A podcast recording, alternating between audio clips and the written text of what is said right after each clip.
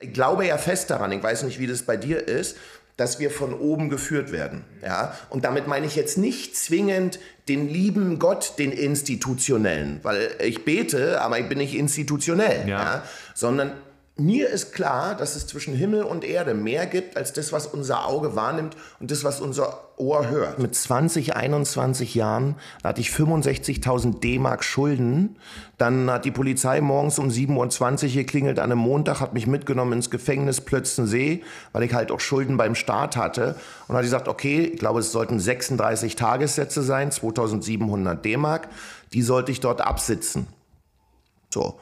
Und da hatte ich einen Tag Zeit, darüber nachzudenken, ob das mein Leben sein soll. Wenn du eine Wüste bist, ein trockener Boden ja, in Mann. Bezug auf Liebe, auf Wertschätzung, auf Sichtbarkeit und plötzlich kriegst du ein paar Tropfen ab, dann willst du aber den ganzen Wasserfall haben. Bei mir ist es, die Liebe Menschen in Bewegung zu bringen.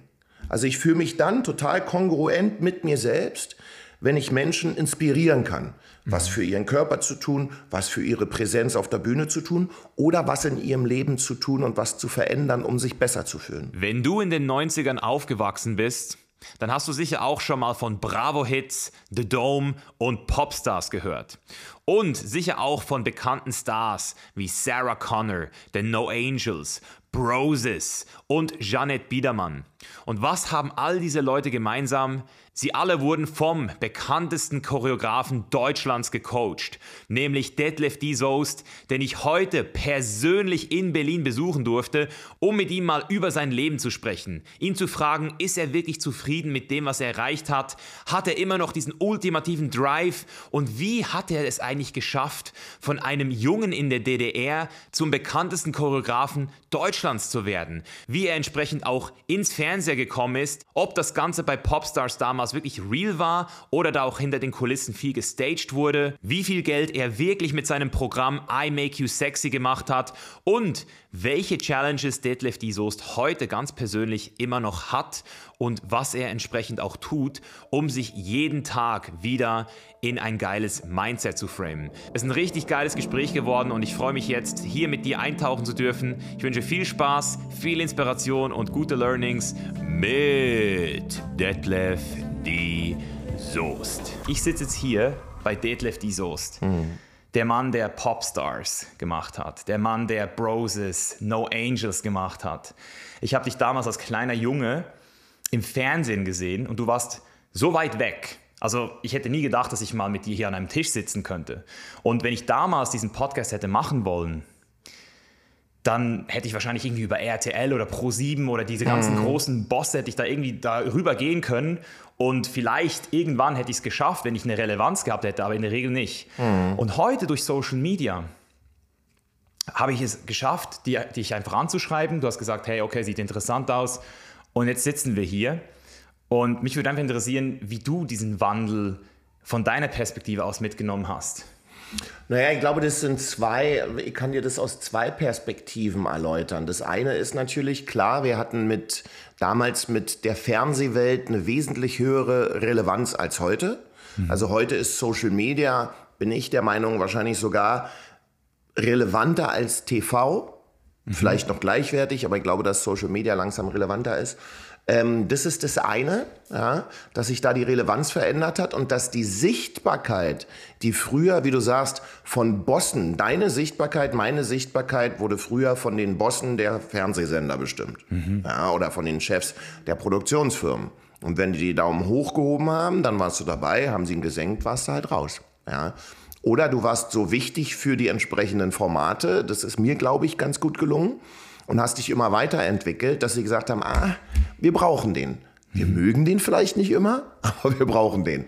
So, das hat sich heute geändert. Heute äh, können, bist du in einer Sichtbarkeit, die du dir selbst geschaffen hast. Ja, du entscheidest selber, wie sichtbar wirst du und was sieht man von dir vor allem. Was Fluch und Segen, finde ich persönlich, zugleich ist. Ja. Auf der einen Seite ist es Segen, weil du kannst selber entscheiden, ähm, wie du dich nach außen zeigst. Auf der anderen Seite ist es für User, ähm, manchmal ein Fluch, weil gerade meiner Ansicht nach den jungen Leuten ein Bild vorgelebt wird, nicht von dir, Mischa, nicht falsch verstehen, aber von einigen Leuten auf Social Media, das so eigentlich gar nicht real ist. Mhm. Das heißt, dieses vermeintliche Real Life ist eigentlich bei einigen ein Fake Life. Mhm. So. Und wenn du aber 12, 13, 14, 15, 16-Jährige, meine Kinder sind 13, 16, 17, ja, hast, die diesen Leuten folgen und glauben, dass das unter der Palme immer in der Sonne, im Hintergrund ein Ferrari und das große Dubai-Hotel äh, und immer die Sonne aus dem Arsch, entschuldige bitte, mhm. ähm, wenn die denken, dass das normal ist, fühlen sie sich selbst unnormal. Mhm. So, und das ist aus meiner Sicht auch ein Grund heutzutage, ich will jetzt nicht dramatisch werden, aber für Depressionen, für äh, psychische Krankheiten, weil die Leute denken, sie sind falsch, weil ihnen auf Social Media gesagt wird, naja, du lebst ja nicht so wie ich, ja. also irgendwas stimmt mit dir nicht oder du musst ja. mir nachfolgen. Ja, und, und die No Angels, die waren halt die No Angels. Das waren die, die es irgendwie ins Fernsehen geschafft haben. Und deswegen war das so, ja, die werde ich sowieso nicht so einfach werden. Da war es noch ein bisschen eine andere Perspektive. Ja. Naja, und du konntest aber, auch das haben natürlich die Medien entschieden, muss man sagen, mhm. du konntest aber ähm, dir aus jedem der No Angels einen raussuchen, äh, der für dich oder eine, die Aha. für dich gepasst hat. Ja, Sandy, Lucy, whatever. So. Mhm. Also das ist die eine Perspektive, dass sich die Relevanz von Fernsehen verändert hat und dass Social Media wichtiger oder genauso wichtig geworden ist. Das zweite, warum wir heute auch hier sitzen, ist, dass wir uns ja, wenn es gut läuft, ähm, auch verändern und mhm. möglichst, wenn es gut läuft, weiterentwickeln. So, das heißt, der Detlef, der heute hier ist, das klingt jetzt wahrscheinlich arrogant, aber es ist so nicht gemeint, ist ein anderer als der damals. Ja, hoffentlich. Ja, ja, ja stell dir mal vor, ja, wenn wir auf der Stelle stehen bleiben würden, ist ja auch langweilig. Aber ist es nicht im TV genauso, weil du hast jetzt gesagt, dass du das geschafft hast, relevant zu bleiben. Also erstens mhm. mal so, wie bist du überhaupt relevant geworden fürs TV? Mhm. Weil ich habe es zum Beispiel nicht geschafft. Ich war mhm. zu edgy wahrscheinlich. Ich weiß nicht, was es war. Vielleicht kannst du mir da mal so sagen, was war es denn jetzt so, dass du überhaupt da reingekommen bist? Also was war diese, was war das, was die gesucht haben? Ich beende kurz den anderen Satz. Ähm, heutzutage bin ich sehr interessiert, also ich darf ein sehr privilegiertes Leben leben. Aus meiner Sicht, ich habe wunderbare drei Kinder, eine wundervolle Frau, ein gutes Leben, gute Mitarbeiter, gute Freunde, gute Unternehmen, äh, die, die, die, die Menschen motivieren, die sie in Bewegung bringen. Ähm, dafür bin ich sehr dankbar. Und deswegen ähm, spreche ich oft mit Leuten, so wie mit dir, bei denen ich sehe, dass sie vielleicht auf einem ähnlichen Weg sind, in ihrem Kompetenzbereich. Und damit sind wir gleich bei der Antwort zu deiner ähm, äh, nachgefolgten Frage. Ich war damals zu Popstars-Zeiten zur richtigen Zeit mit der richtigen Kompetenz, dem richtigen Können und der richtigen Gier an der richtigen Stelle. Das ist, und, und 90 Prozent all meiner Erfolge haben genau damit zu tun. Wenn du zur richtigen Zeit an der richtigen Stelle bist, aber nicht kompetent und vorbereitet, mhm. bringt dir die richtige Zeit und die richtige Stelle gar nichts. Als Popstars nach Deutschland kam, als erste Castingshow Europas, aus Neuseeland, ein Lizenzkonzept aus Neuseeland. Da stand drin, okay, ihr braucht eine dreiköpfige Jury, ihr braucht einen Vocal Coach und ihr braucht einen Choreografen. So, keiner hier von der Produktionsfirma oder vom Sender hatte ja eine Peilung, wie sieht so eine Castingshow aus. Also konnten die sich nur festhalten an dieser Guideline. Mhm. Und dann haben sie so rumgefragt, ja, hier, wir brauchen einen Choreografen, haben sie bei den Plattenfirmen gefragt, ja, äh, habt ihr eine Idee? So, das war also die richtige Zeit. Und ich war an der richtigen Stelle, weil zu dieser Zeit ich gerade in fast allen Major-Labels, also in fast allen Plattenfirmen, Universal Music, Polydor, Sony, BMG, überall Künstler hatte, die ich betreut habe, die ich gecoacht mhm. habe, für die ich die Videodrehs gemacht habe, für die ich die Shows bei The Dome, bei Bravo Super Show gemacht habe. Das heißt, fast alle aus den Plattenfirmen haben gesagt, ja, guck mal, ruf mal beim ja, Fürst an. Ja. Der funktioniert gut, der ist schnell, der ist unkompliziert. Vielleicht ist das eine Idee. Aha. Und das war der Grund, warum ich den Job bekommen habe. Ja. Und, und von all den Leuten jetzt, Broses, No Angels, ich habe auch aufgeschrieben, Sarah Connor hast du ja auch mhm. betreut, Shaggy, Shaggy. Oh, nee. Ah, nee, ist ja ein anderer, oder? Nelly, Jeanette Biedermann. Also ich kenne die noch wirklich aus diesen Bravo-Hits. Ja, ja. Weißt du so, The Dome, wie du gesagt hast.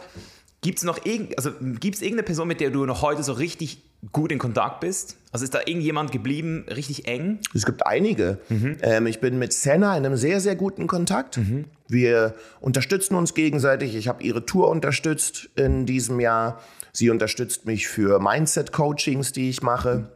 Also das machen wir sehr gerne, uns gegenseitig helfen. Mhm. Und Giovanni, Ja. Mit Giovanni bin ich noch sehr eng. Giovanni hat gerade letzte Woche mir eine sehr, sehr liebe Nachricht geschickt ähm, über unsere Verbindung mhm. und auch wenn wir uns nicht oft sehen, dass die trotzdem sehr, sehr stark ist. Ja. ja.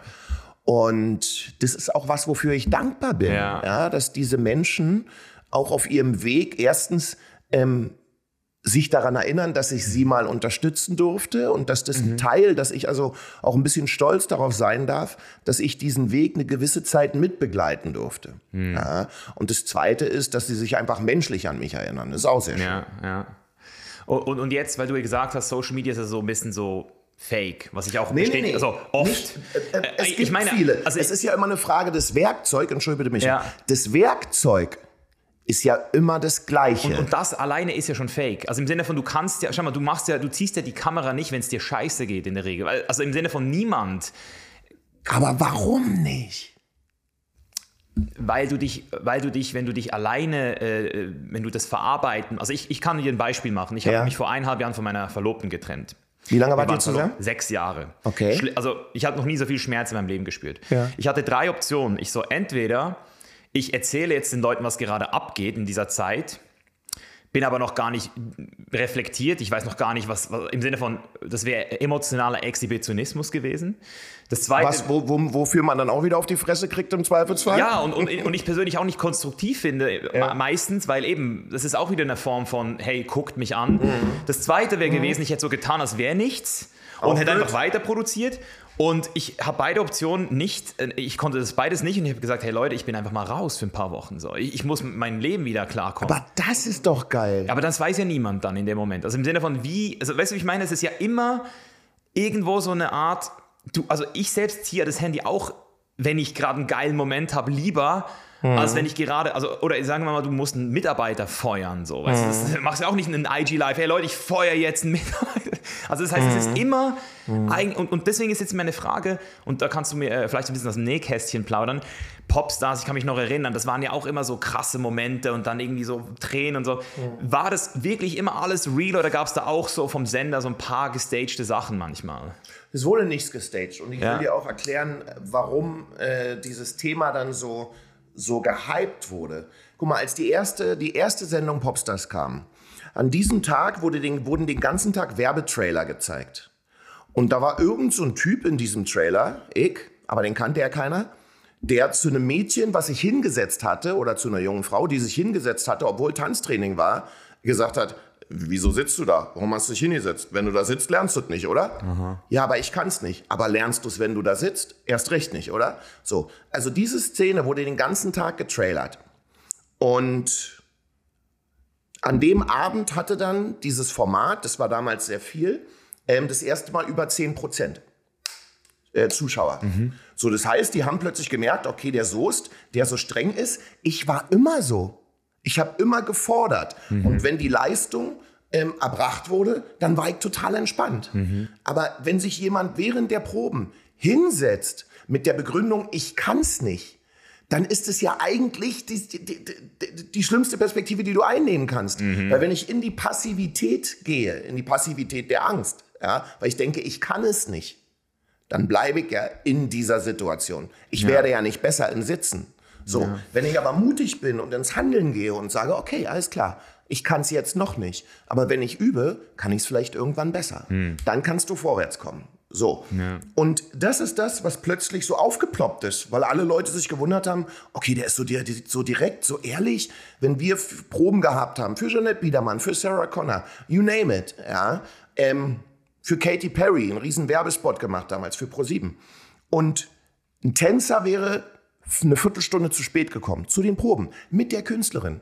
Dann wäre der Tänzer raus gewesen. Mhm. Das wusste auch jeder. Es ging darum, professionell zu sein und höchsten Ansprüchen zu genügen. Und genau das habe ich transportiert in dieses Format, in mhm. Popstars. Ich habe mich nicht verstellt für Popstars, sondern man war es einfach in der normalen Fernsehwelt nicht gewöhnt, mhm. dass die Leute so direkt sind und sagen, du, wenn du den Ansprüchen nicht genügst, dann mhm. ist es okay, aber 17.23 Uhr geht dann der Bus. Okay. Ja. ja. Und das wurde dann natürlich irgendwann von Staffel zu Staffel immer intensiver. Teilweise, wir haben immer gesagt, an den Schnittplätzen sitzen die eigentlichen Meinungsmacher. Okay. Weil natürlich kannst du, ich kann zu dir sagen, Micha, ich bin zu dir ganz ehrlich. Das, was du gerade gezeigt hast, war absolute Scheiße. Wirklich. Das kann man nicht anbieten. Es war nicht professionell. So, jetzt hat man zwei Optionen. Man kann jetzt abschneiden, oder? Und dann eine andere Szene zeigen. Was denkt man von dem Typen, der das gesagt hat? Ey, ist das ein Arschloch? Lässt den da so stehen und sagt, der ist absolute Scheiße. Das bringt ihm ja nichts. Aber ich habe danach noch was gesagt. Das wurde dann nur manchmal nicht gezeigt. Ich habe gesagt, Micha, das war absolute Scheiße. Das kann man nicht auf die Bühne bringen. Und weißt du, warum ich dir das so klar sage? Weil ich weiß, dass du es viel besser Ja, kannst. ja, und das sie In raus. dir, hier und hier, ist alles, was du brauchst, um ein Popstar zu werden. Und ich wäre nicht so streng zu dir, wenn ich nicht wüsste, dass du es besser kannst. Mhm. Deswegen nutz doch dein Talent und greif an und zeig, was du kannst. Nutz die Chance. So, da sagt jeder Zuschauer, ja, hat er irgendwie recht, stimmt. Der war nicht gut, der Micha, aber der hat schon Talent. Und wenn er sich anstrengt, dann kann er es auch schaffen. Ja. So, das heißt, es ist manchmal auch die Frage dessen gewesen, auch heute noch, was ist das, was wirklich gezeigt wird und was ist das, was passiert ist. Ja. Jetzt, du hast es ja auch irgendwann mal so für dich zum ersten Mal gesehen. Ich habe äh, von Michael Jackson diesen Moment, äh, Thriller übrigens auch für Oh. Ja, mich ja. damals, als ich das im, Fernsehen gesehen habe, ich so, wow. Ja. Und, und ich stelle mir halt jetzt so den Detlef vor, den Kleinen, in der DDR. In der so, DDR. Also in der DDR, der, der sieht es so. Und dann habe ich so irgendwo mitgekriegt, dass du da auch dass dann äh, diese, diese Choreografien da so geübt hast und dann auch in der Schule bei den Girls richtig gut gelandet bist, sogar noch Süßigkeiten vom Bäcker gekriegt hast. Und ich, ich- also wenn ich das so höre und ich mir das so äh, vorstelle, denke ich so, warte jetzt mal, ein Junge in der DDR tanzt und dafür wird er geproppt. Also ich, ich hätte da mir auch vorstellen können, dass ganz viele das Gegenteil erwarten würden, im Sinne von, was, da ein Junge, der tanzt, das geht doch nicht. So, weißt du, so, wie war das damals, also ist das bei allen gut angekommen oder hattest du auch Leute, so Jungs, die da so gesagt, also die da auch gehatet haben oder die da neidisch waren? Nee, das kam ja, das kam ja darauf an.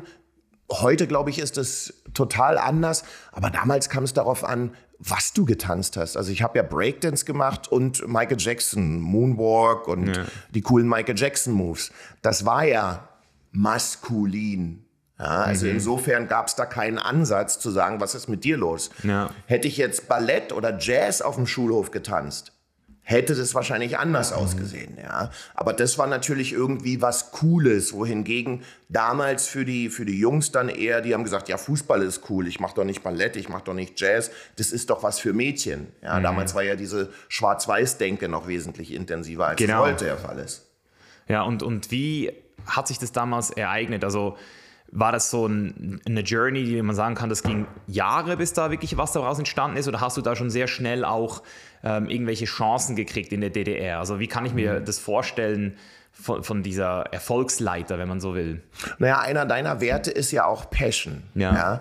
Und Passion ist das, was ich damals natürlich auch hatte fürs Tanzen. Ich wollte für mich, bewusst oder unterbewusst, der kleine Michael Jackson der DDR werden.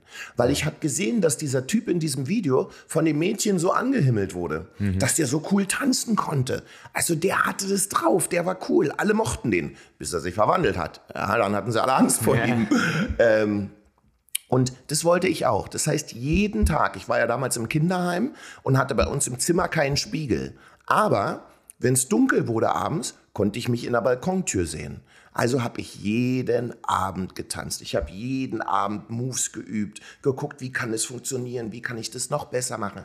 Jeden Abend. Das heißt, die 100% Leidenschaft hatte ich jeden Tag. Und da kommst du natürlich schneller vorwärts, als wenn du denkst, okay, ich muss heute noch trainieren. Wann mache ich das am besten? Wie lange mache ich das? Gibt es einen inneren Schweinehund, der sagt, hey, du musst heute nicht trainieren? Das gab es nicht bei mir. Ich wollte tanzen. Und dann kam die Anerkennung in der Schule noch dazu. Guck mal, vorher haben die nur das Heimkind gesehen. Da kommt eins der vier Heimkinder bei uns in der Schule. Wir waren vier Heimkinder.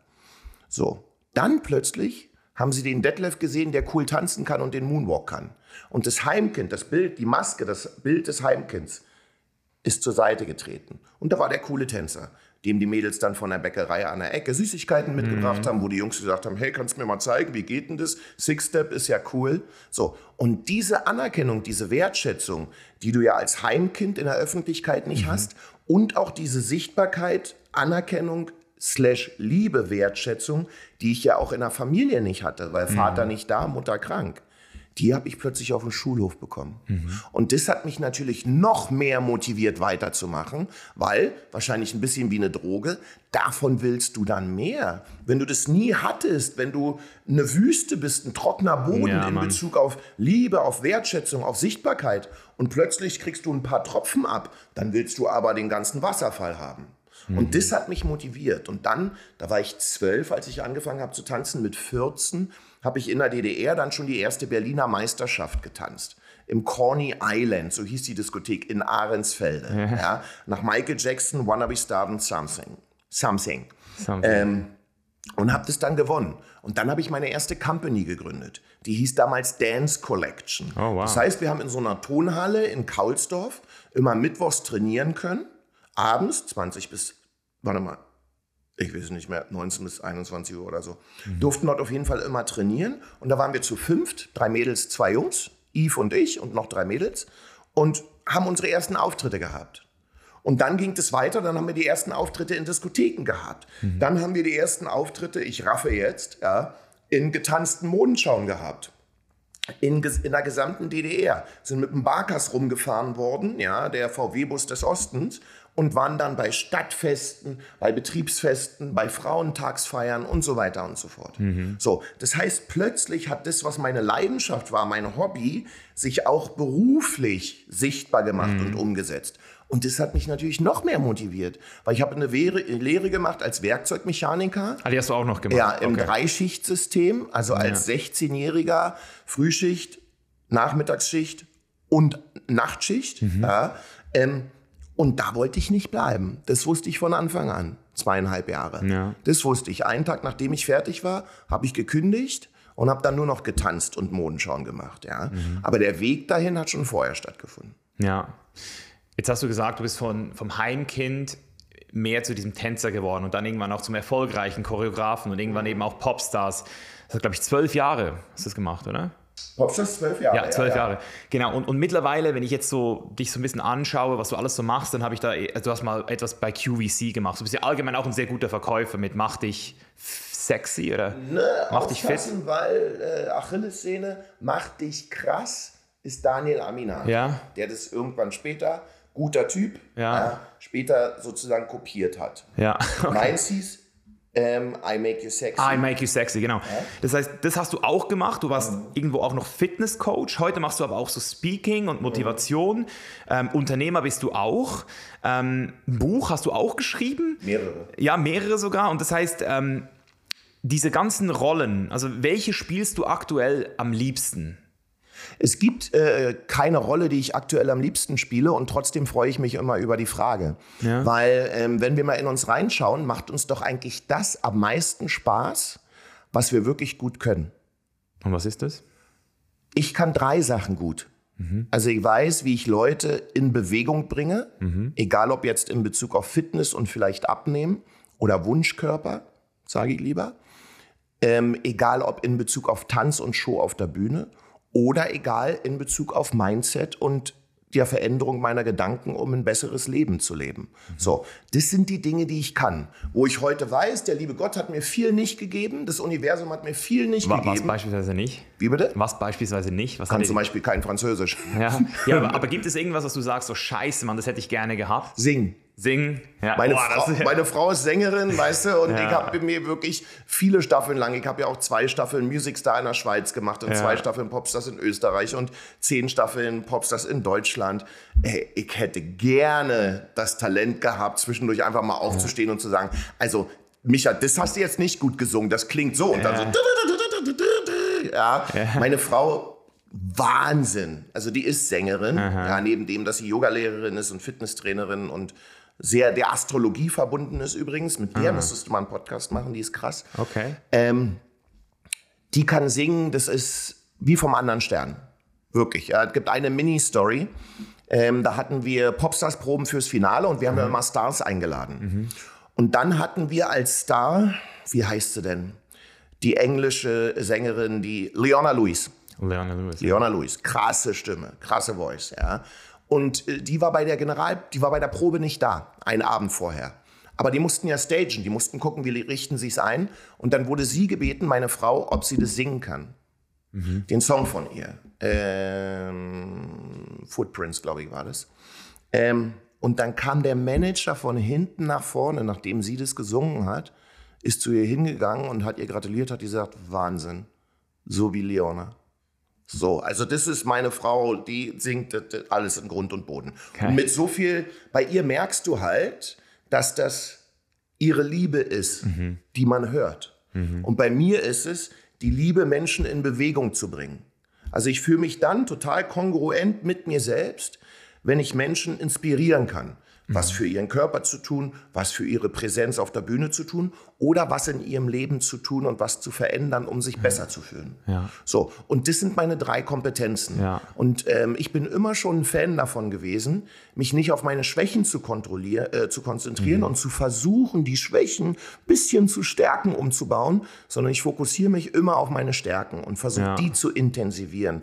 Und die Dinge, wo ich nicht gut bin, da suche ich mir Menschen, mit denen ich zusammenarbeiten kann, die genau darin gut sind. Ja, und das ist ja auch Unternehmertum am Richtig. Ende des Tages. Da vielleicht auch noch mal so eine Frage. Jetzt, jetzt, jetzt nochmal zusammenfassend, du hast da ultra schnell Erfolg gekriegt, warst wahrscheinlich auch noch super jung, als das alles losging, hast dann irgendwann Stars auch ähm, gecoacht und trainiert, bist dann zu Popstars gekommen.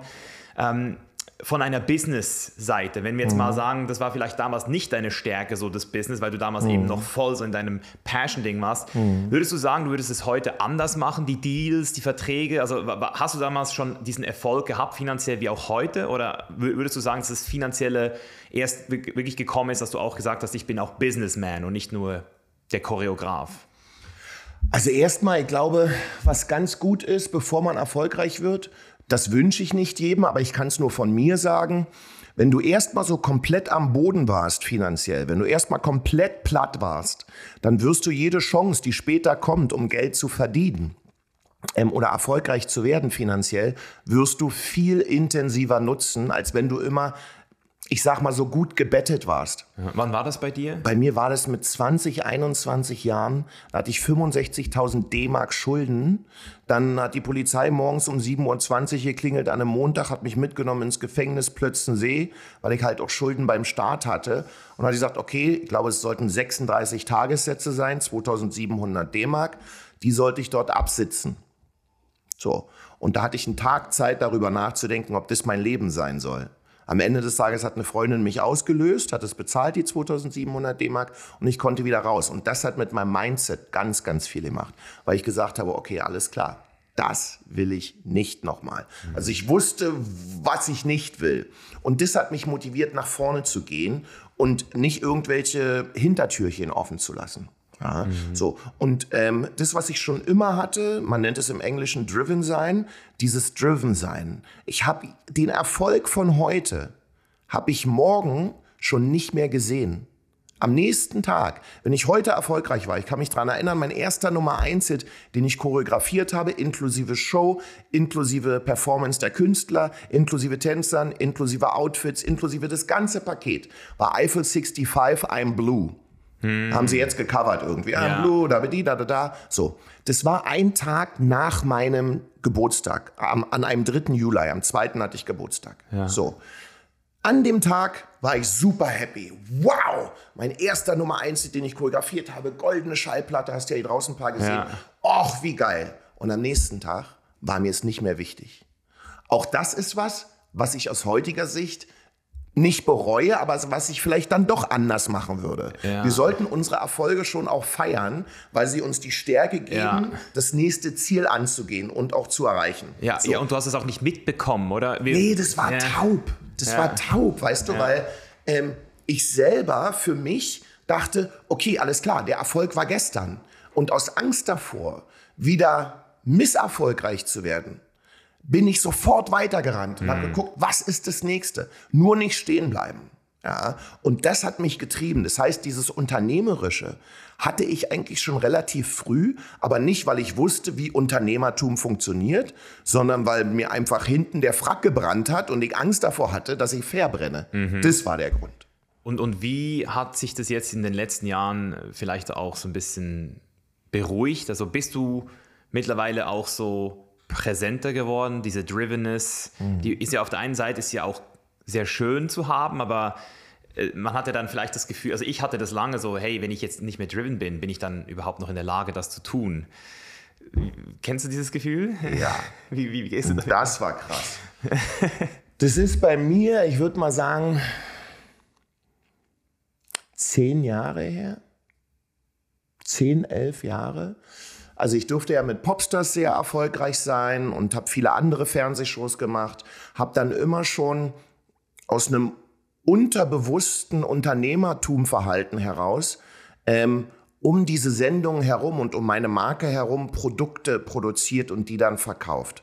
Mhm. Ob es jetzt äh, Tanz-DVDs gewesen wären, Popstars Tanz-DVDs, ob es dann später Fitness-Sachen waren ob es andere Fernsehsendungen, die ich, war, die, die ich gemacht habe, resultierend aus Popstars, Dance zum Beispiel auf Viva. Das heißt, ich habe mich nie auf dieses eine große Format verlassen, sondern habe immer geguckt, was kannst du noch dumm rumstricken. Bücher veröffentlicht und so weiter und so fort. So. Und dann kam ja 2011 der große Erfolg von I Make You Sexy, also von meinem Abnehmprogramm. Das heißt, ich hatte diesen Popstars-Erfolg, gelebt und erlebt. Dann kam I Make You Sexy, das ist explodiert von einem Tag auf den anderen. Es war auch wieder zur richtigen Zeit, an der mhm. richtigen Stelle, mit der richtigen Glaubwürdigkeit, weil ich selber gerade 32 Kilo abgenommen ja. hatte und dem richtigen Kanal online.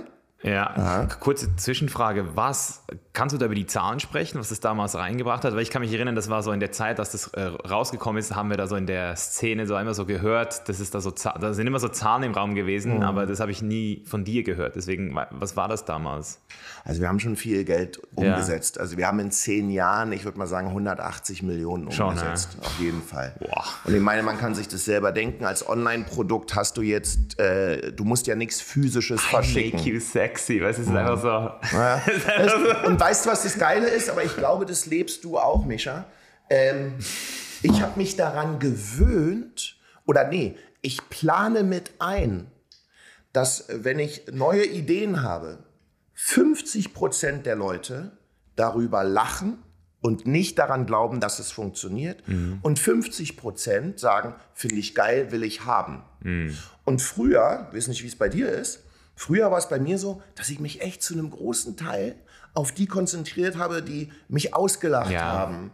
Die dachten, was soll denn das werden? Ich lache mich ja scheckig. Als ich gesagt habe, ich will aufs Cover einer Fitnesszeitschrift ja, und will jetzt abnehmen und trainieren. Mario Barth hat mich ja den dicken Tanzlehrer aus dem Osten immer genannt in seiner mhm. Show. Ja, ähm, da haben so viele darüber gelacht. Ah, der, der ist doch so specky, wie soll denn das werden? Der, der kriegt doch nie ein Sixpack, das funktioniert doch nicht. Der ja. kommt nie aufs Cover einer Fitnesszeitschrift. Aber da war ich schon in einem Mindset, dass ich mich auf die konzentriert habe, die mich gepusht haben, auf die konzentriert habe, die gesagt haben, hey, kannst du schaffen. Ja. ja auch für dich ein ganz, ganz wichtiger Punkt. Aber jetzt habe ich ein bisschen den Faden verloren. Ja, eben uh, I Make You Sexy, das war ja Ey, das ist Drivenness, oder? Diese das Drivenness. War, ja, und es, es, es war genau zur richtigen Zeit. Schau mal, ich hatte selber 32 Kilo abgenommen. In einer Popstars-Staffel 2008 war ich sozusagen noch der dicke Tanzlehrer aus dem Osten. 2009 dachten die plötzlich, da sitzt Bruce Danell in der Popstars-Jury, weil ich 86,2 Kilo hatte. Was dann, du bist selber Sportler, ja, für unsere Größe natürlich wesentlich zu wenig war. Ja. Also da sah meine Frau eher so aus, als wenn sie mich beschützen könnte, statt dass ich sie beschützen kann. Aber das war natürlich ein, ein krasses, authentisches, der hat selber auch gemacht. Und dadurch war die Glaubwürdigkeit, als ich dann das Produkt veröffentlicht habe, umso größer, weil die haben gesagt, okay, der hat es ja auch gepackt, der Soest dann probiere ich das mal. Mhm. Muss ja eigentlich funktionieren.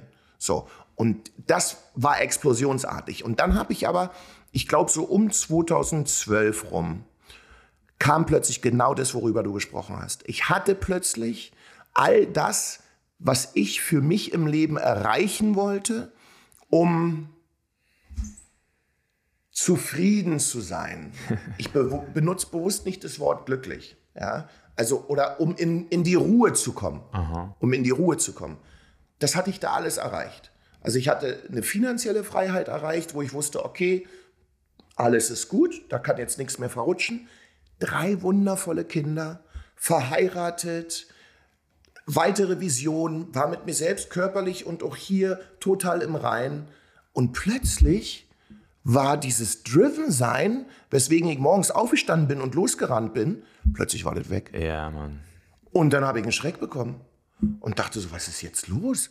Ist jetzt irgendwas falsch? Geht jetzt mein ganzer Erfolg hinten runter? Nee, das ist halt irgendwann so. Wenn du was Bestimmtes erreicht hast, was du dir vielleicht nur vor deinem geistigen Auge vorstellen konntest, und dann kommt es in dein Leben, dann findet eine Entspannung statt.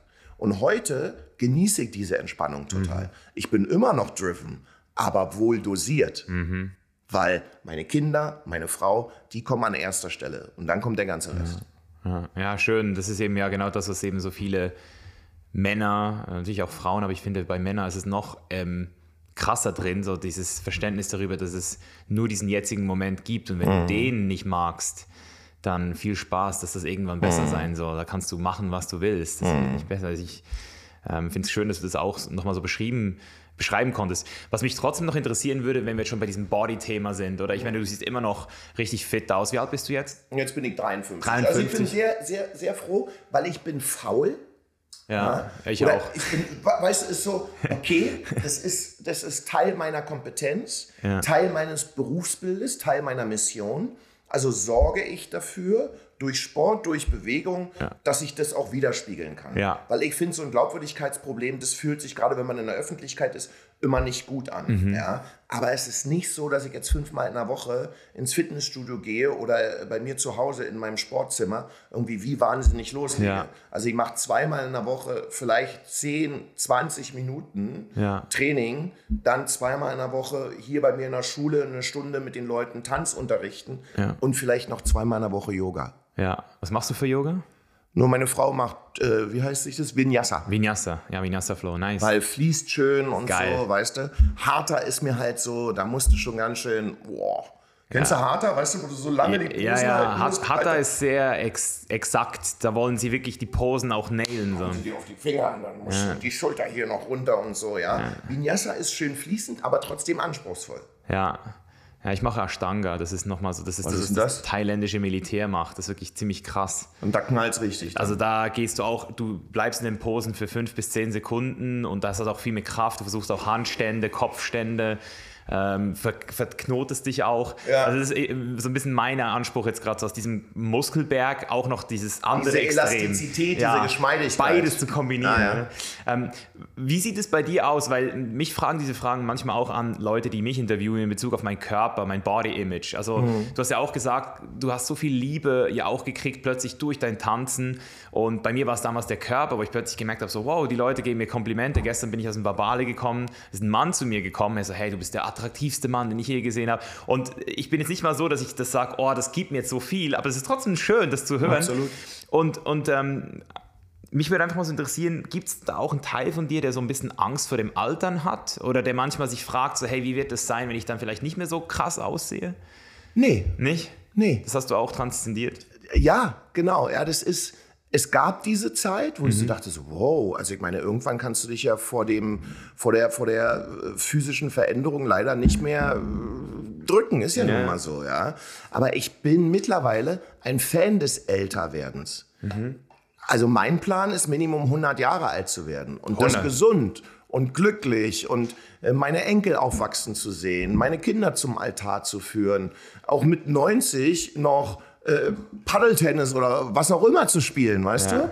Ähm, es gibt so eine tolle Serie ähm, mit den blauen Zonen auf Netflix. Blue Zones, ja, Blue Zones. Genau. Das ist so geil. Das ist so geil, ja, dass wenn du einfach dich mit den richtigen Menschen umgibst, mit dem richtigen Mindset, auch, weißt du selber am besten, mit der richtigen Ernährung und der richtigen Bewegung, dann kannst du halt 100 Jahre und älter werden. Ja. Und das ist mein Plan. Und dazu gehört auch, dass ich jetzt nicht immer äh, so ein V irgendwie im Rücken haben werde und äh, so eine Brustmuskeln vor mir herschleppe und ja. irgendwie so einen Bizeps habe, sondern dass es irgendwann auch anders wird. Aber es ist okay. Ja, ja es ist einfach auch so dieses, also ich, ich, werde damit regelmäßig konfrontiert durch ähm, diese ganzen Sachen, die ich dir gesagt habe, so das mhm. Schamanische. Und ich, ich habe auch jetzt, wenn ich so in diesem bewussten Zustand bin, denke ich so, alles easy. Aber dort komme ich dann manchmal so auf diese Realisierung, selbst wenn ich 100 werde, ich bin dann eben trotzdem dieser Mann, der irgendwann 100 ist und dann eben trotzdem irgendwann nichts mehr selbst gebacken kriegt vielleicht. Und ich bin dann nochmal so tiefer rein, habe mich gefragt, was ist eigentlich das Schlimmste, wovor ich Angst habe? Mhm. Und es ist nicht mal der Körper. Also es ist nicht mal so, dass ich irgendwie Angst habe, dass ich irgendwann... Ähm, körperlich nicht mehr so am Start bin, sondern wenn ich ganz ehrlich zu mir selbst bin, ist es, ist es mein Mind. Mhm. Also wenn ich irgendwann so gar nicht mehr klarkomme, nichts mehr checke, nicht mal mehr richtig sprechen kann oder vergesse Sachen, mhm. so, da habe ich so gemerkt, wow, das schon, da ist schon noch so eine, irgendwo eine ganz mhm. tiefe Angst in mir, so, so fuck. So. Ja, kann ich total verstehen. Ja. Verstehe total. Ist, glaube ich, auch für jeden, also wie du schon sagst, dieser körperliche Verfall ähm, ist weniger tragisch, ist jetzt leicht gesagt, ja. in, der in, der physischen Situation, die wir sind noch. Ja, ist das leicht gesagt, eben, ist mir gerade genau aufgefallen. Ja, genau, wenn du ja. irgendwann den Fuß nicht mehr äh, hinterherziehen kannst, dann sieht man es wahrscheinlich auch anders, ja. Ja. Aber dieser geistige Verfall, also ich habe in meinem Umfeld und auch darüber hinaus schon einige Menschen erlebt, die halt wirklich Demenz hatten. Mhm. Und das ist halt hart. Das ist fürs Umfeld super hart, für die Familie, das ist unglaublich. Ähm, aber es muss auch für den oder diejenige unglaublich krass sein. Mal hast du Momente, und meine Mama war ja manisch-depressiv, mhm. also die hatte auch mal Momente, wo sie komplett weg war.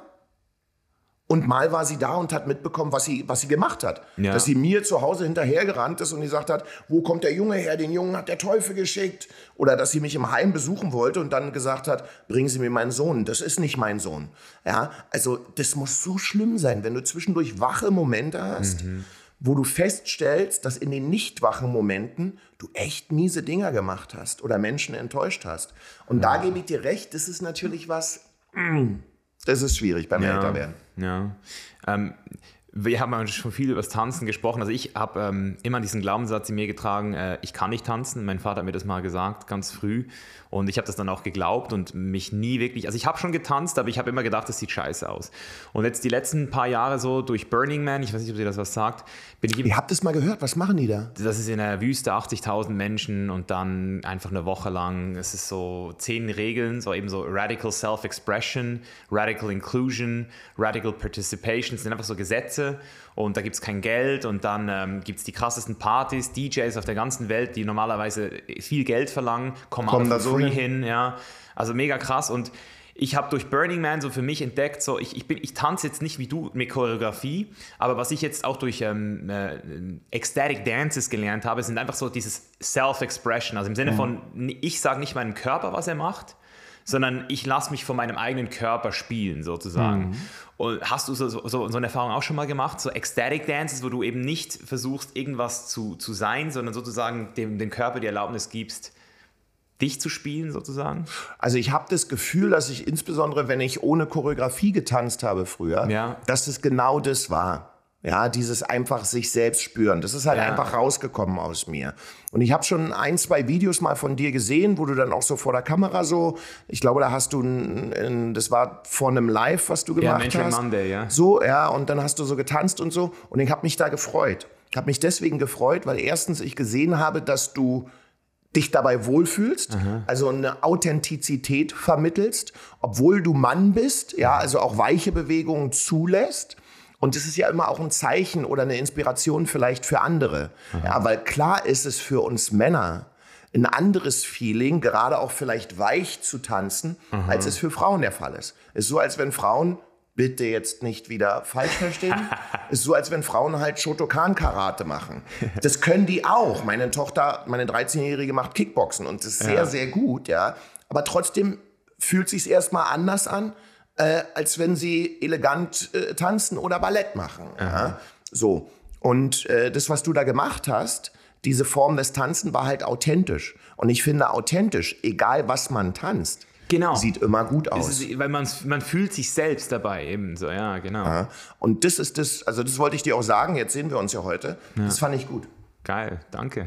Also das heißt jetzt nicht, dass du einen Moonwalk kannst, aber es sah gut aus. Nee, nee, nee aber äh, den habe ich da auch schon mal, ich kann mich erinnern, ich habe den auch mal probiert, aber eben, ich bin da, ich, ich würde schon sagen, dass ich eher so zwei linke Füße habe gefühlt, aber vielleicht ist es auch, du hast ja gesagt Talent, oder? Im Sinne von, ich habe zum Beispiel das Gefühl, ich habe ein Talent für meine Stimme, die ich noch nicht nutze. Mhm. Kannst du singen? Ich, ich habe das Gefühl, ich könnte es, wenn ich, wenn ich äh, da... Na, dann sing jetzt mal was. And nothing else matters. Da würde meine Frau jetzt sagen, okay, gute Basis, ja. ja eine schöne, tiefe, sonore Stimme. Ja. Aber die Stimme kommt, das weiß ich jetzt mittlerweile auch, ich bin ja, jetzt seit 14 Jahren mit ihr zusammen, ja. Die war ja bei Popstars Vocal Coach. Ähm, aber das kam nicht aus der Tiefe.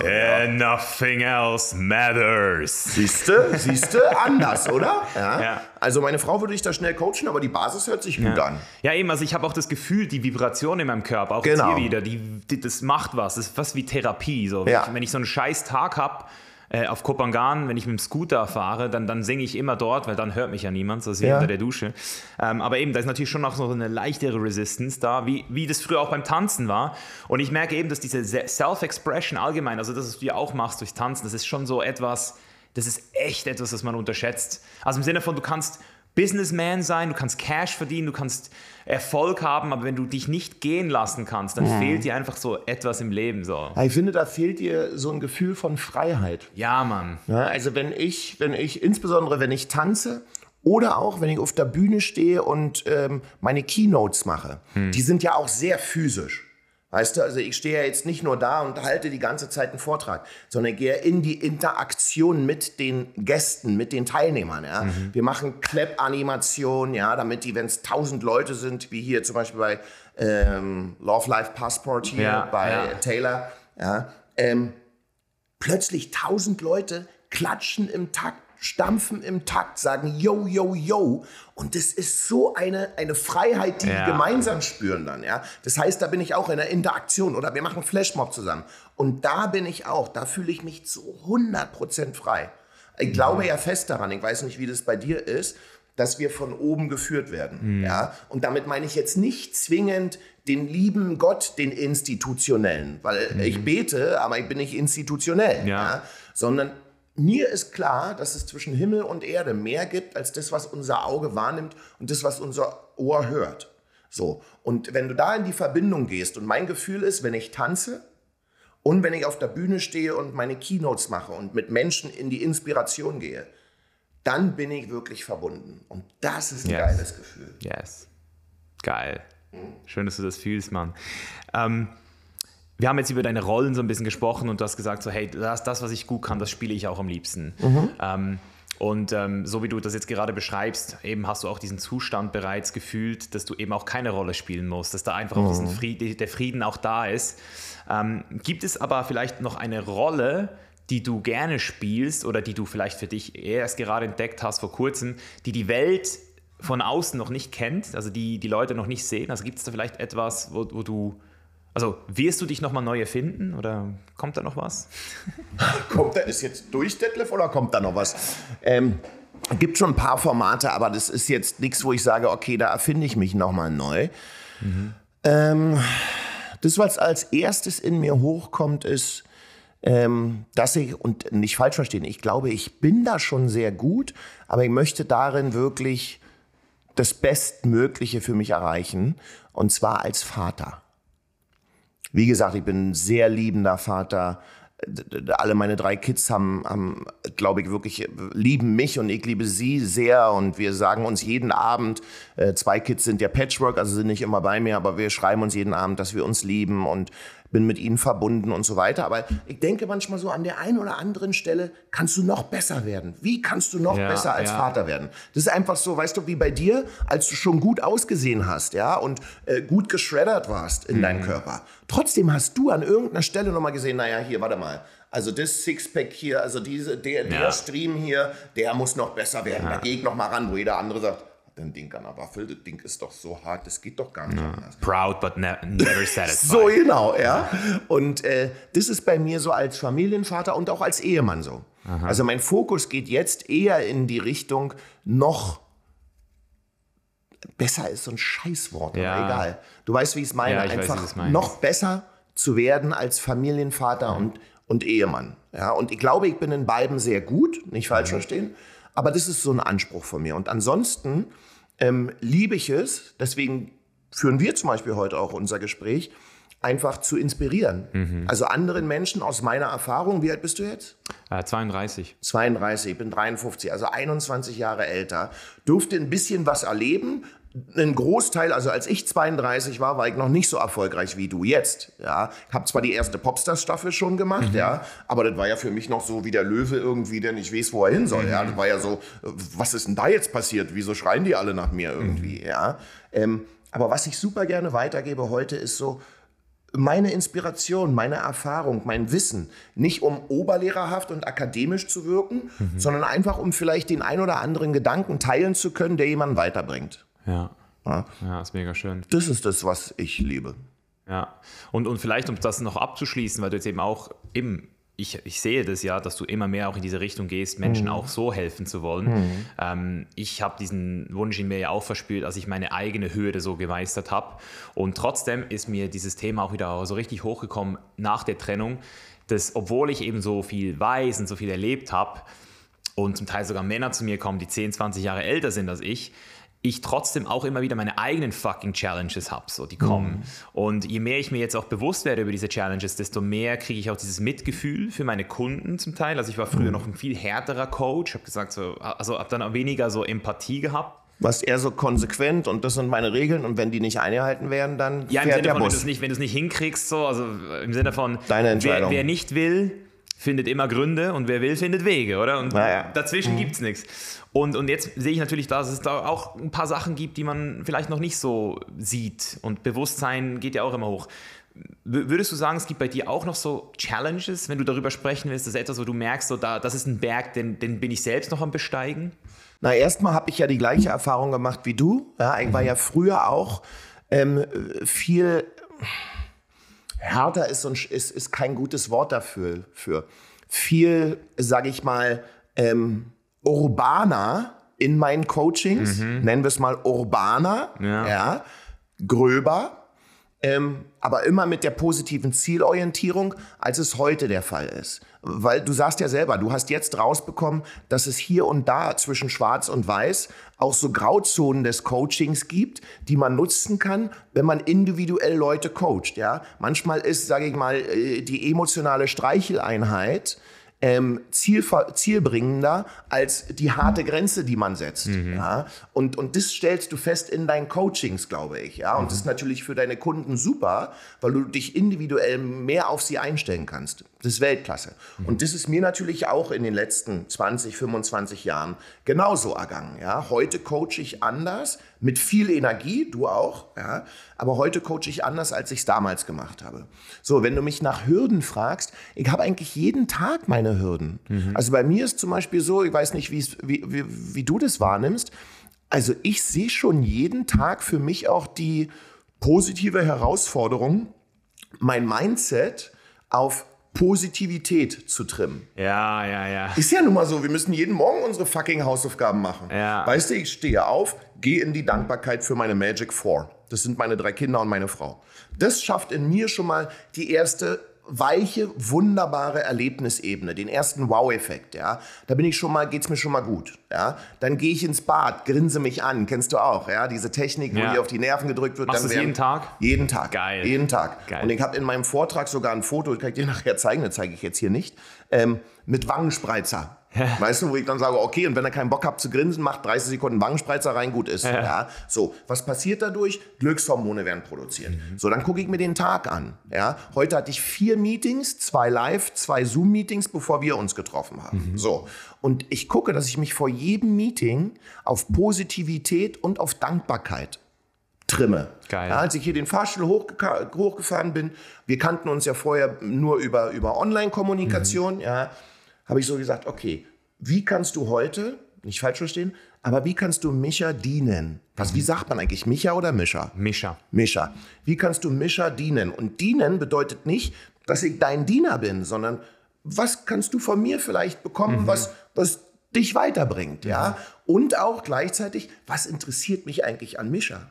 Also ja. was möchte ich eigentlich gerne auch mitnehmen an Inspiration, ja? ja? Und das schafft natürlich so ein, so, so ein State, was wirklich, also was dich total in, in ein anderes Feeling, in ein anderes Mindset bringt. Ja? Ich bete auch vor jeder Keynote, vor jedem Vortrag, den ich halte, bete ich und ich bete, Geil. dass durch mich durch Inspiration, Motivation und Hoffnung geben für die Teilnehmer sichtbar und spürbar und hörbar wird. Ja? Mhm. So, und dann äh, musst du mir mal erzählen, wie es bei dir ist.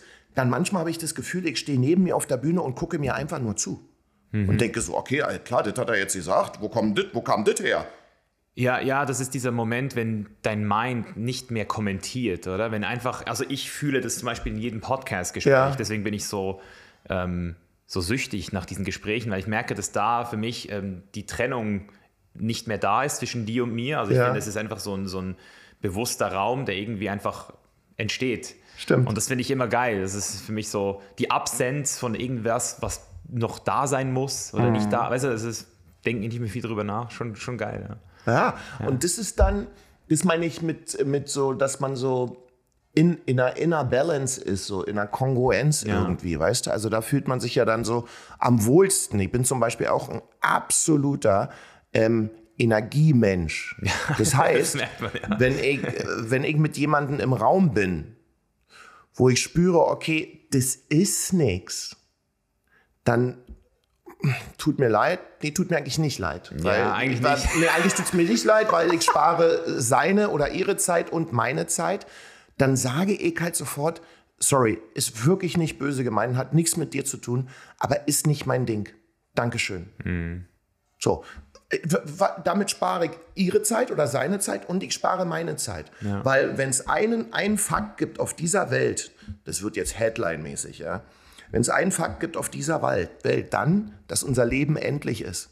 So, das heißt, wir sollten jede Minute, jede Stunde, die wir haben, doch so optimal wie möglich nutzen. Und nichtsdestotrotz gibt es viele Stunden, Tage, äh, die wir nicht vernünftig nutzen oder wo wir jetzt nicht das Gefühl haben, dass wir extrem produktiv sind, was übrigens auch nicht der Fall sein muss jeden Tag. Yin und Yang, schwarz und weiß, heiß und kalt. Ja? Ja. Ähm, aber trotzdem sollten wir doch die Dinge, die wir machen, bewusst machen und uns nicht in ein Korsett bewegen, wo wir dann das Gefühl haben, dass es uns eigentlich nicht passt. Und da bin ich schon immer sehr konsequent. Ja, meine Frau sagt dann immer, ja, du bist da immer so, dann du sagst es dann immer gleich. Und meine Frau ist sehr höflich. Ja. Ja, wirklich ein sehr. Meine Frau ist ein kleiner Engel. Nicht immer, aber wirklich ein, ein sehr feines, sehr höfliches Wesen, was, was ich auch sehr an ihr bewundere.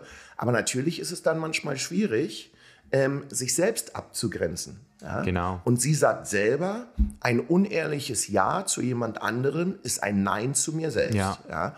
Und trotzdem müssen wir das jeden Tag wieder lernen. Ja. Äh, Was ich mag, ist der Spruch, wer noch nicht, also wenn du noch nicht ähm, Nein sagen kannst, dann ist dein Ja gar nichts wert. das finde ich geil. Kenne ich noch nicht, aber Ja. sehr gut. Ja, ähm, also ich habe nochmal so zusammengefasst, weil es sind ein paar geile Nuggets dabei gewesen, die ich auch äh, persönlich bestätigen kann. Ähm, so, wir haben diesen Mind, wir haben diesen Verstand, der evolutionär darauf programmiert wurde, ängstlich zu sein, das Negative zu sehen, Risiken abzuwägen. Das ist halt so, wie wir überlebt Wahnsinn, haben. oder? Oder? Und deswegen ähm, ist es wichtig, dass man sich am Morgen schon mal anfängt zu programmieren, so dass man einfach das, das, diese Dankbarkeit in irgendeiner Weise reinkriegt. Und nein, es ist nicht immer einfach und nein, es ist auch manchmal fühlt sich weird an, aber macht es eben trotzdem so. Fake it till you make Fake it. it till you make it, ja. Ähm, das, das Thema Dienen finde ich auch wichtig, so dieses Server-Mindset, weil es ist auch wissenschaftlich bewiesen, dass die Leute, die, die im Dienst äh, sind und das Gefühl haben, sie dienen anderen, glücklicher sind, als die, die es nicht sind. Also das ist halt, Aber vor allem, was ich finde, ist, ähm, wenn du im Ego, wenn man im Ego ist, also bei dir, vielleicht vor einem Podcast, bei mir, bevor ich auf die Bühne gehe und, und, und äh, eine Speech halte, wenn du da im Ego bist und so denkst, so, okay, äh, wie kann du, kannst du denen zeigen, wie geil du bist und was du so drauf hast und so, dann ist dein Mindset, dann ist das, was du ausstrahlst, ja was ganz anderes, als wenn du hingehst und sagst, okay, was ist das, wie ich Ihnen dienen kann? Genau. Wie kann ich Ihnen Inspiration und Hoffnung geben? Und es soll jetzt nicht Halsarmee-mäßig klingen, aber das bringt mich persönlich in so eine innere Ruhe, dass ich auf die Bühne gehen kann und wirklich in mir Ruhe und aus der Stärke dieser inneren Ruhe heraus dann wirklich auch meine Message weitergeben kann. Wenn ich im Ego bin und denke, okay, ich gehe jetzt da raus und ich zeige denen, dass ich es wirklich drauf habe und jeder von denen, die vielleicht denken, dass ich es nicht drauf habe, den werde ich schon zeigen, dass ich es drauf habe. Uh, das kann schnell schief gehen. Und wichtig ist auch eins, es gibt immer irgendjemanden, der dich scheiße findet. ja. Weißt du, das müssen wir, finde ich persönlich, für uns akzeptieren. Ja. Du kannst nicht everybody's Darling sein. Wenn du vor tausend Leuten sprichst oder du im Monat, ich weiß nicht, wie viele Podcasts du machst, da wird doch einmal mal zwischendurch mal einer dabei sein, wo du denkst, na gut, haben wir gemacht, aber war jetzt auch nicht so rund. Ja, ja, das ist, das ist auf jeden Fall so. Und was ich auch so beruhigend finde, ist für mich immer wieder so dieses Anerkenntnis, dass ich immer noch der Mensch bin, der am meisten über mich selbst nachdenkt. Und die meisten Menschen auch immer über sich selbst am meisten nachdenken und du dann, obwohl du es manchmal glaubst, gar nicht so wichtig bist. Und das ist auch erleichternd, so dieses, hey, ich bin gar nicht wichtig. So. Also das merke ich immer wieder, wenn ich längere Zeit nicht auf Social Media bin. So, mm. Das Leben dreht sich weiter. Es geht immer weiter. so. Es geht immer weiter. Schön, dass du da bist, aber wenn du nicht da bist, dreht sich auch weiter. Das ist, finde ich, super wichtig, auch für ja. die Leute da draußen, dass man das erkennt. Ja? Wir sind nicht so wichtig, wie wir denken. Mm. Ja, wenn, wenn wir uns wenn wir uns, du dich oder ich mich, ja, wenn wir uns gespiegelt aus dem Flugzeug unten würden sehen wollen, würde man uns nicht wahrnehmen. Mhm. Und so geht es jedem Menschen. Ja. Also sollten wir uns doch nicht so wichtig nehmen. Ja. Genau, was ich auch noch äh, gehört habe, ist dieses aufrichtige Interesse, das finde ich eben auch gut so. Aufrichtig interessiert an den Leuten sein und wenn man eben nicht interessiert ist, es auch möglich schnell nicht, man muss es ja nicht direkt sagen, du bist langweilig, aber im Sinne nee, von, man kann ja, man, ja. nicht, ich beleidige ja, ja. nicht. Ja. Ich habe früher vielleicht hier und da mal ein falsches Wort benutzt, ja. ja. Bei einer meiner besten Freundinnen, Senna, ja, das würde ich gerne zurückdrehen, auch wenn ich eigentlich 99 Prozent der Sachen nicht zurückdrehen würde. Aber dieser ähm, legendäre Streit damals mit Senna und mir in der Monrose-Staffel, wo sie gesagt hat, sie will irgendeine Choreo nicht machen, weil die war ihr zu sexy. Und wo ich dann gesagt habe, na gut, dann verpiss dich doch. Ja, und dann hat sie gesagt, okay, gut, dann verpiss ich mich und ist sie gegangen. Da würde ich heute sagen, ach, das, das, das, hätte ich gerne charmanter gelöst. Ja. ja. Wir lernen ja da auch alle. Also heutzutage, ich beleidige nicht, aber ich sage halt konsequent, das ist nicht böse gemeint, ja. aber das, das passt nicht für uns und möchte nicht deine Zeit äh, nutzen und, und möchte meine ausschützen. Also insofern, lass es uns doch einfach lassen. Und andersrum, weil du gerade sagst, wirkliches Interesse. Es gibt so eine Sache, wo, wo, wo viele Leute immer sagen, das ist so krass, Detlef. Und das konnte ich früher überhaupt nicht. Also vor 15 Jahren konnte ich das, was ich jetzt erzähle, überhaupt nicht. Ähm, wenn ich Leute coache, in mittelgroßen Gruppen, ich sage jetzt mal so 50 bis 100 so, ja, im Tanzen oder auch im, im, im Mindset, dann kann ich relativ schnell von den meisten den Namen. Oh, wow. So, das heißt also, ich gehe dann rum, man sieht sich zum ersten Mal und zehn Minuten später sage ich zu demjenigen, der dort sitzt, Micha, übrigens, sehr guter Gedanke, sehr gut. Joachim, ich komme gleich nochmal. Mhm. Und es ist dann oft so, dass sie denken, hä, wir sehen uns doch zum ersten Mal, der kann schon meinen Namen. Mhm. Auch das ist eine Trainingsfrage, weil was ist das wichtigste Wort im Leben eines Menschen? Sein Name. Ja, das ist das, was wir auch immer mit uns haben, was bei uns bleibt. Völlig egofrei. Ich bin Detlef, du bist Micha. Ja, mhm. So, und es ist ja eine Form von Wertschätzung, wenn ich dich auch mit deinem Namen anspreche und nicht sage, ey, du übrigens. Ja, das ist immer mein, mein Problem. Also ich, ist es? Ja, also ich, ich bin ultra schlecht mit Namen. Ich bin dann so, yo, Bro. Ich sag dir einen Trick. Also zwei Tricks. Ja. Einen habe ich von ähm, einer ganz, ganz tollen ähm, ähm, Hochleistungsradfahrerin von äh, Denise. Der ist so geil. Wenn du den Namen nicht weißt, sagt sie, dann sagst du, wie ist dein Name nochmal? Mhm. Dann sagst du zu mir, na Mischa. Und dann sag ich, nee, nee, das weiß ich ja, aber dein Nachname. Ah, ja, ja. den, den, den, den mache ich manchmal so, tatsächlich habe ich auch schon ausprobiert, aber mir, mir ist der dann ein bisschen zu. Ja, der ist ein bisschen plump. Ich, ich mache den manchmal beim Handy eintragen so. Das ja. ist so meine Chance. Ich so, hier, hier nimm meine. Also, das ist auch geil. Schreib mal deinen Namen nochmal. Ja, ja. Schreib mal, schreib mal nochmal alles rein. Auch deinen Nachnamen. Wie schreibt man ihn richtig? Aber der Trick, wie du dir der Trick, wie du dir Namen merken kannst, ja, äh, für alle, die zugucken, aber insbesondere für dich, ähm, ist wenn du dich mir vorstellst, dann sage ich danach in meinem Kopf fünfmal deinen Namen. Das heißt, du sagst zu mir, hey, hallo, bin Mischa. Ja, so normalerweise macht man so, sagt, hey, schön dich kennenzulernen und läuft weiter. Ja. Und das Ding ist weg. Der Name ist weg. Aber wenn du im Kopf ganz kurz, mein Name ist Micha. Micha, Micha, Micha, Micha, Micha. Mhm. Ich schwöre dir, das funktioniert. Das funktioniert mega. Du siehst den eine Viertelstunde später oder am nächsten Tag und du weißt seinen Namen. Ja, werde ich mir merken. Mama. ähm, Abschlussfragen, drei kleine Abschlussfragen. Ähm, eine der Sachen, die mir mein Leben auf jeden Fall auch ähm, extrem bereichert hat, das ich früher auch nicht gemacht habe. Du hast gesagt, du bist da früher auch durch deine Drivenness nicht so dazu gekommen. Mhm. Ähm, wie feierst du das Leben heute, Detlef? Also was ist so mein liebstes Feiern, ich bin wirklich langweilig. Also wer denkt so, hey, ein Promi und der macht die und die Party und Oktoberfest und weiß ich nicht was, das ist für mich gruselig. Wirklich. Kann dir nicht sagen, warum. Ist es aber. Mhm. So, für mich ist die schönste Form von Feiern, wenn ich mit meiner Frau oder mit meinen Kindern, mit, ein, mit ihnen einzeln oder auch mit allen zusammen, wenn wir einfach chillen. Und mit chillen meine ich ohne schlechtes Gewissen einfach nur sein. Mhm. Brettspiele spielen, UNO-Kartenspiel spielen, Phase 10 spielen, irgendwas backen zu Hause, vom Fernseher sitzen, meine Tochter Ayana hier in der Hand, äh, im, im Arm. Jetzt haben wir gestern haben wir Battle of the Year geguckt, ja, so ein Tanzfilm von 2013, super geil, fand sie super spannend und das ohne schlechtes Gewissen, weil viele Menschen, der haben ein schlechtes Gewissen, wenn sie sich einfach mal nur treiben lassen, mhm. wenn sie einfach mal nur den Moment genießen, weil man ist dann nicht produktiv. Doch, man ist mega produktiv, weil mhm. wenn du andere anzünden willst, musst du zwischendurch auch mal kalt sein. Wenn du fließen willst, musst du zwischendurch auch mal Eis sein, ja. Mhm. Wenn man äh, Schwarz zu einer Farbe machen will, muss man auch mal Weiß dazu nehmen. Mhm. Das Beispiel funktioniert jetzt nicht richtig, weil es sind ja beide keine Farben. aber du weißt, was ich meine, ja. ja. Heiß und kalt, Schwarz und Weiß, ja. Laut und leise, Vollgas, Energie ja. und Relaxen. Ja. ja. Wenn du einen Bogen spannst und den die ganze Zeit unter Spannung hältst, reißt irgendwann die Sehne. Also der muss auch entspannen.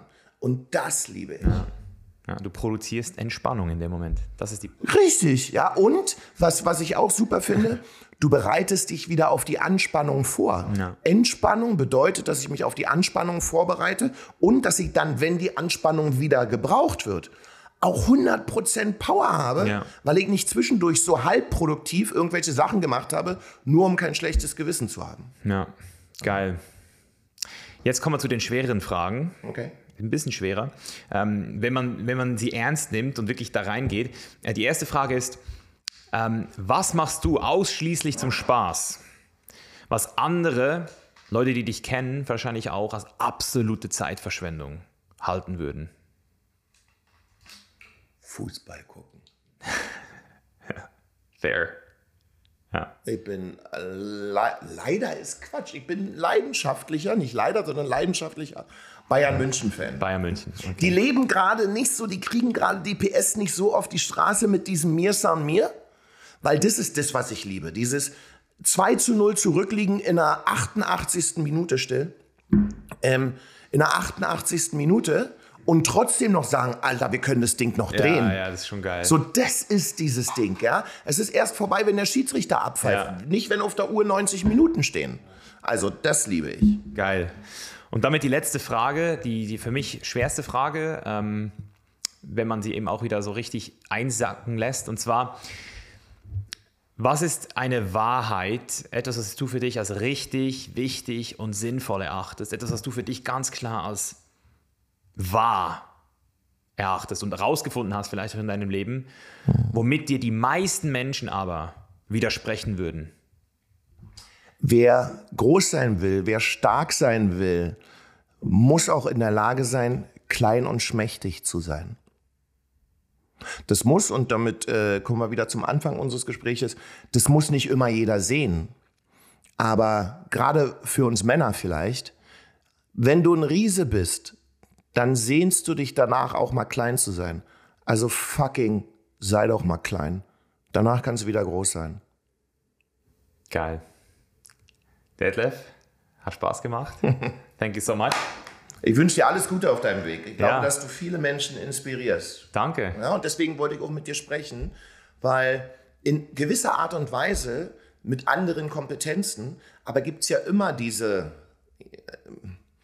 ich spreche es einfach aus, gibt es ja immer diese Lichtarbeiter, mhm. die die Aufgabe haben, ja.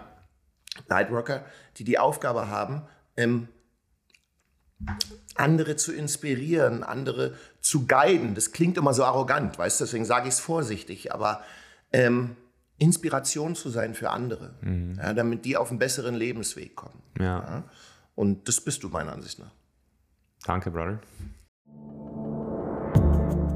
Hey, bevor du jetzt zurück in deinen Alltag verschwindest, tu mir bitte einen Gefallen und schenke mir 30 Sekunden deiner wertvollen Zeit.